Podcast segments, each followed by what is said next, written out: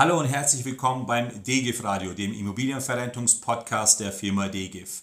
Mein Name ist Özgün Imren, ich bin Mitgründer und Geschäftsführer der DGIF.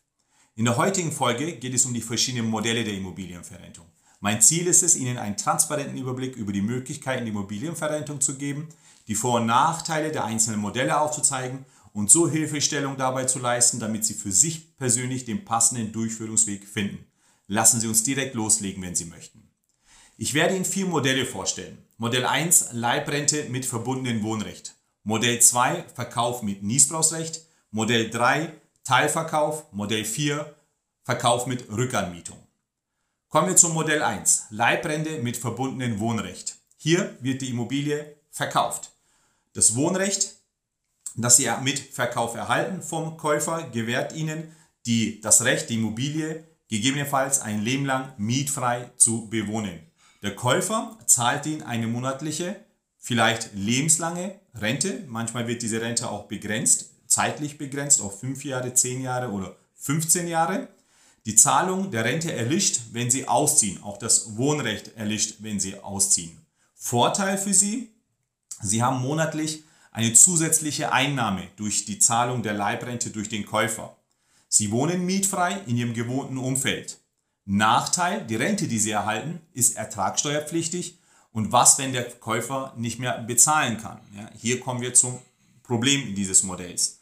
Nochmal, der Käufer kauft Ihre Immobilie, der Käufer zahlt Ihnen aber keine Einmalzahlung oder zahlt Ihnen nicht den Kaufpreis, sondern der Käufer zahlt Ihnen eine monatliche wiederkehrende Leibrente. Die Zahlung dieser Rente wird auch im Grundbuch eingetragen. Das Wohnrecht, das Ihnen dazu ähm, dass sie dazu berechtigt, die Immobilie noch weiterhin zu bewohnen, wird auch im Grundbuch eingetragen. Sie erhalten ihre Einnahmen jeden Monat oder Monat für Monat als eine monatliche Zahlung. Das zweite Modell, Verkauf mit Niesbrauchsrecht, das Recht bzw. das Modell, das wir auch als das DGIF-Modell bezeichnen, weil wir das bei der DGIF auch als ähm, mit das Modell ist, was wir am meisten vertreten, wir sie auch am meisten ähm, anbieten. Warum? Das können Sie vielleicht gleich, wenn ich es Ihnen erklärt habe, auch selber beurteilen. Auch hier wird Ihre Immobilie verkauft, verkauft an einen Käufer und es wird ein Niesbrauchsrecht gewährt. Das Niesbrauchsrecht heißt, dass Sie auch ein Wohnrecht haben, sprich das Recht dazu haben, die Immobilie weiterhin zu bewohnen, bloß mit dem Unterschied, dass Sie auch vermieten dürfen, wenn Sie ausziehen. Dieses Niesbrauchsrecht wird auch im Grundbuch eingetragen und Sie können die Immobilie, wie gesagt, auch vermieten, wenn Sie zum Beispiel eine Seniorenresidenz umziehen. Das Niesbrauchsrecht erlischt nicht mit Auszug, sondern es erlischt erst in Anführungsstrichen mit Tod. Vorteil für Sie, keine Abhängigkeit vom Käufer, weil Sie das Geld auf einmal bekommen. Sie bekommen im Unterschied zur monatlichen Leibrente, also zum ersten Modell Leibrentenzahlung mit Wohnrecht, das Geld nicht peu à peu jeden Monat vom Käufer, sondern sie bekommen das gesamte Geld auf einmal auf ihr Konto ausbezahlt. Das ist ein Vorteil. Man hat, was man hat, hat man in dem Fall. Die Auszahlung, die sie bekommen, ist in den meisten Fällen steuerfrei. Wann ist es steuerfrei? Dann, wenn die Immobilie, die sie veräußern mit Niesbrauchsrecht, eine selbstgenutzte Immobilie war. Dann ist es steuerfrei bei uns in der Praxis ist es so, in den, zu 99 Prozent, in den 99 Prozent der Fällen ist das genau der Fall, dass die Immobilie, die veräußert wird mit einem Niesbrauchsrecht, eine selbstgenutzte Immobilie war. Was noch, was noch ähm, von Vorteil ist, dass Sie durch das Recht auf Vermietung nehmen Sie auch indirekt an den Wertsteigerungen teil. Die Miete wird vielleicht teurer, ja, beziehungsweise die Miete steigt, wenn Sie jetzt zum Beispiel in fünf Jahren oder in zehn Jahren vermieten, dann bis dahin werden auch die Mieten gestiegen sein. Sie können dann zur Marktmiete vermieten, nehmen dadurch natürlich auch indirekt, wie gesagt, an der Wertsteigerung ähm, der Immobilie teil. Was natürlich auch vom Vorteil ist, ist natürlich, dass Sie in Ihrer gewohnten Umgebung bleiben. Ja? Sie bleiben in Ihrer Umgebung, in Ihrem gewohnten Umfeld und dürfen hier weiterhin mietfrei drin wohnen. Modell 3 ist, ähm, Entschuldigung, Schritt zurück, es gibt natürlich auch beim Niesbrauchsrecht einen Nachteil. Niesbrauchsrecht ist zum Beispiel ein Nachteil, dass es oft nur für Immobilien möglich ist, die in einigermaßen passenden ähm, ähm Regionen ähm, ähm, sind. Ja? Ähm, ist oft nur möglich, wenn die Immobilie in guten Lage liegt. Die, oft ist es auch so, dass die Käufer der Immobilie wollen, dass Sie als Verkäufer, dass der Verkäufer auch die vollen Instandhaltungskosten bedient. Ja? Äh, man gewährt das Niesbrauchsrecht, man ähm, sagt, sie dürfen wirtschaftliche Eigentümer bleiben, sie dürfen weiterhin die Immobilie nutzen, sie dürfen die Immobilie vermieten, wenn sie ausziehen, aber bitte übernehmen Sie hier dann auch die vollen Instandhaltungskosten. Dieses Thema ist nicht in Stein gemeißelt, das ist ein Thema, über das man sprechen muss. Ähm, für Sie nur zur Info, dass dieser Punkt oft für die Käufer wichtig ist, dass hier die Instandhaltungskosten weiterhin vom Niesbraucher, vom Nutzer ähm, übernommen werden. Modell 3, Teilverkauf. Der Verkauf der Immobilie ähm, wird auch vollzogen, nur nicht in, zu, im vollen Teil, sondern nur zu einem Teil, so wie es der Name auch sagt, Teilverkauf. Zum Beispiel zu 50 Prozent.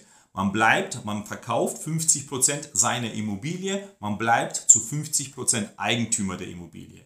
Zahlt aber dafür für die 50 Prozent, die man veräußert hat, ein Nutzungsentgelt. Das bewegt sich bei rund 3 bis 4 Prozent pro Jahr.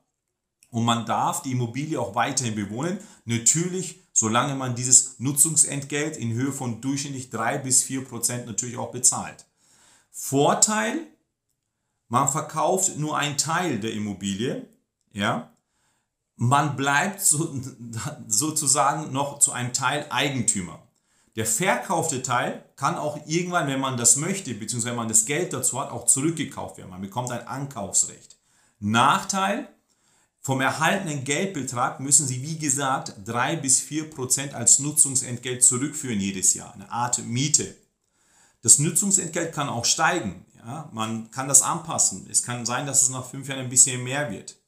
Der Rückkauf wird meiner Meinung nach ist ein bisschen unwahrscheinlich. Ja? Wer jetzt Geld braucht und das Geld zum Leben braucht und die Immobilie deswegen teilverkauft, von dem erhaltenen Geld auch ähm, eine Art Miete, dieses Nutzungsentgelt zu zahlen hat, der wird höchstwahrscheinlich, und da möchte ich aber keinem ähm, vorweggreifen, in zehn Jahren oder nach x Jahren ähm, das Geld aufbringen, um das wieder zurückzukaufen. Aber es ist möglich. Ja?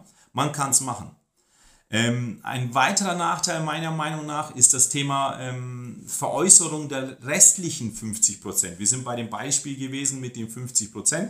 Man verkauft 50% seiner Immobilie 50% behält man noch. Was ist denn, wenn man jetzt diese 50% die man noch hat, noch weiterverkaufen möchte? Wer kauft sowas? Der normale Immobilienmarkt, am normalen Immobilienmarkt eine Immobilie zu verkaufen, wo man nur 50% Eigentümer ist, halte ich für durchaus schwierig. Ja? Ähm, wer, wer, wer, kauft, wie gesagt, eine Immobilie, wo man nur 50% oder 10% oder 30% oder wie viel auch immer noch Eigentümer ist?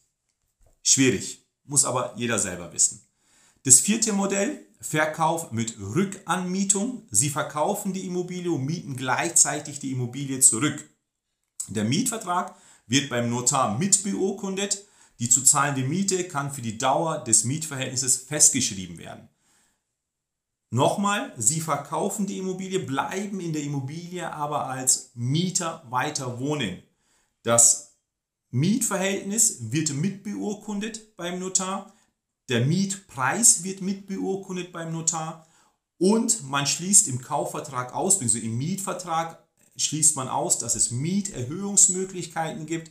Man schließt aus, dass es Eigenbedarfskündigungsmöglichkeiten gibt. Sprich, der Käufer der Immobilie, der Neuvermieter, kann sie nicht kündigen, weil er selber einziehen möchte und er kann die Miete auch nicht erhöhen. Ja? Zumindest machen wir das so. Vorteil, Sie erhalten einen relativ hohen Verkaufspreis, haben dadurch eine hohe Liquidität, eine hohe Planungssicherheit auch, was die gleichbleibende Miete natürlich auch ähm, eingeht. Sie können planen, Sie wissen, was Ihre Einnahmen sind, Sie wissen ganz genau, was die nächsten Jahre Ihre Ausgaben sein werden. Ähm, es ist sehr interessant für Personen, die ähm, den Auszugszeitpunkt schon kennen. Ja?